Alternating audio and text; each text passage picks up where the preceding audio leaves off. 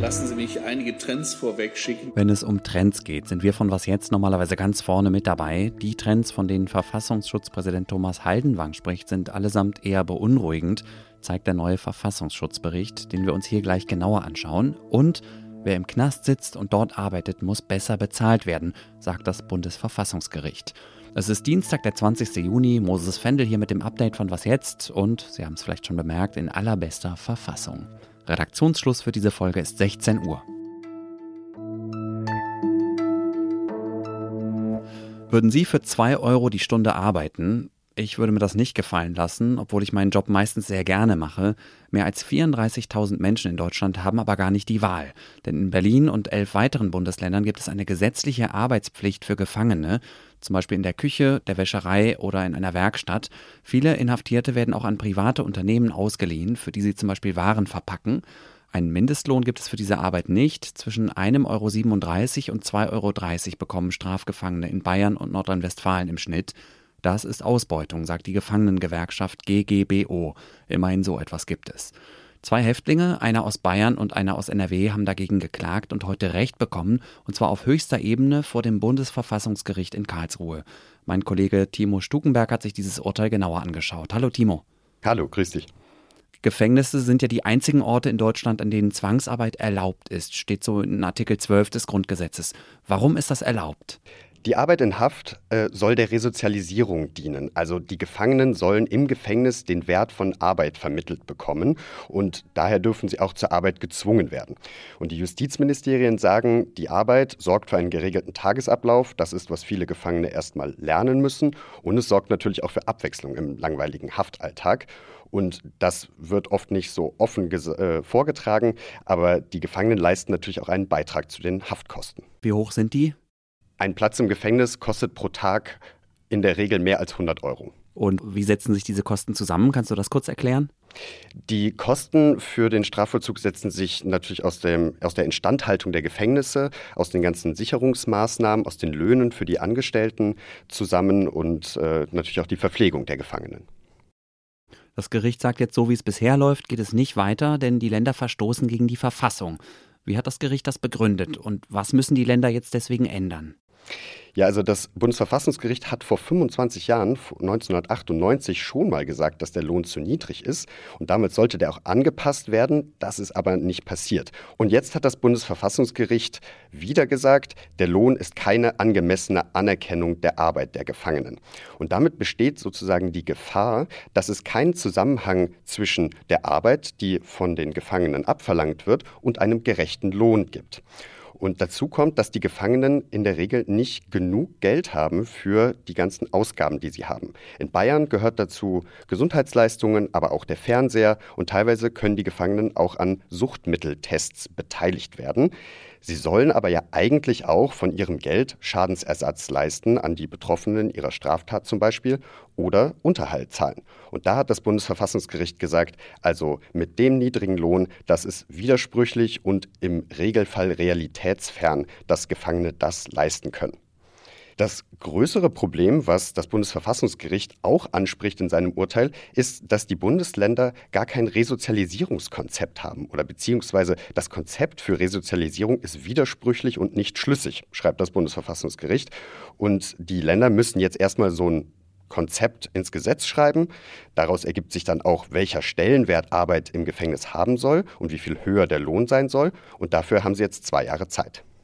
Es wäre jetzt zu kurz gesagt, wenn man einfach sagt, die müssen mehr Geld bekommen, sondern es geht tatsächlich um grundsätzliche strukturelle und konzeptuelle Fragen. Aber was sich daraus jetzt herleitet, ist, dass Strafgefangene mehr Geld bekommen müssen, auch wenn das Gericht nicht genau definiert hat, wie viel. Wo soll dieses Geld denn am Ende herkommen? Wie viel höher der Lohn sein muss, ist noch nicht ganz klar. Die Bundesländer haben da relativ viel Spielraum bekommen vom Verfassungsgericht. Aber man muss sagen, Strafvollzug ist generell ein Verlustgeschäft und das Geld kommt aus dem Haushalt der Landesjustizministerien, ist also letztlich Steuergeld. Über Sinn und Unsinn von Gefängnissen können wir wahrscheinlich lange debattieren und noch Foucault lesen und so weiter. Das tun wir jetzt aber heute nicht. Ich danke dir herzlich für diese Erklärungen, Timo. Sehr gerne. Bundesinnenministerin Nancy Faeser von der SPD und Verfassungsschutzpräsident Thomas Haldenwang haben heute den Verfassungsschutzbericht für das vergangene Jahr vorgestellt. Haldenwang hat erstmal ein paar allgemeine Trends aufgezählt, die seiner Behörde im Moment zu schaffen machen. Die Zahl gewaltorientierter Extremisten steigt. Zum Teil werden die Extremisten immer jünger. Sie sind weniger ideologisch festgelegt und basteln ihr Weltbild nach einem Baukastenprinzip mit Versatzstücken aus dem Internet zusammen. Extremisten instrumentalisieren Krisen, um Anschlussfähigkeit in der Mehrheitsgesellschaft zu finden. Als bleibende Herausforderung bezeichnet Innenministerin Faeser den Rechtsextremismus in Deutschland. Unverändert die größte extremistische Gefahr für die demokratische Grundordnung. Extremistisches Potenzial sieht der Verfassungsschutz zum Beispiel bei mehr als einem Drittel der AfD-Mitglieder. Die Partei wird in dem Bericht zum ersten Mal als Verdachtsfall geführt. Im Blick haben unsere Sicherheitsbehörden nach wie vor auch die Szene der Reichsbürger und Selbstverwalter. Die im Jahr 2022 öffentlich bekannt gewordenen Umsturzpläne einer Gruppierung, die auf einen Staatsstreich hinarbeitete, zeigen erneut, dass es sich hier eben nicht um harmlose Querulanten oder Wirrköpfe handelt. Vor dem Hintergrund des russischen Angriffskrieges in der Ukraine sieht der Verfassungsschutz eine weitere Gefahr für Deutschland. Russische Spionage dürfte demnach häufiger und aggressiver werden, vor allem übers Internet, sagt der Verfassungsschutz. Obwohl das Verhältnis zwischen China und dem sogenannten Westen zuletzt eher komplizierter geworden ist, wollen China und Deutschland in wichtigen Bereichen weiter zusammenarbeiten.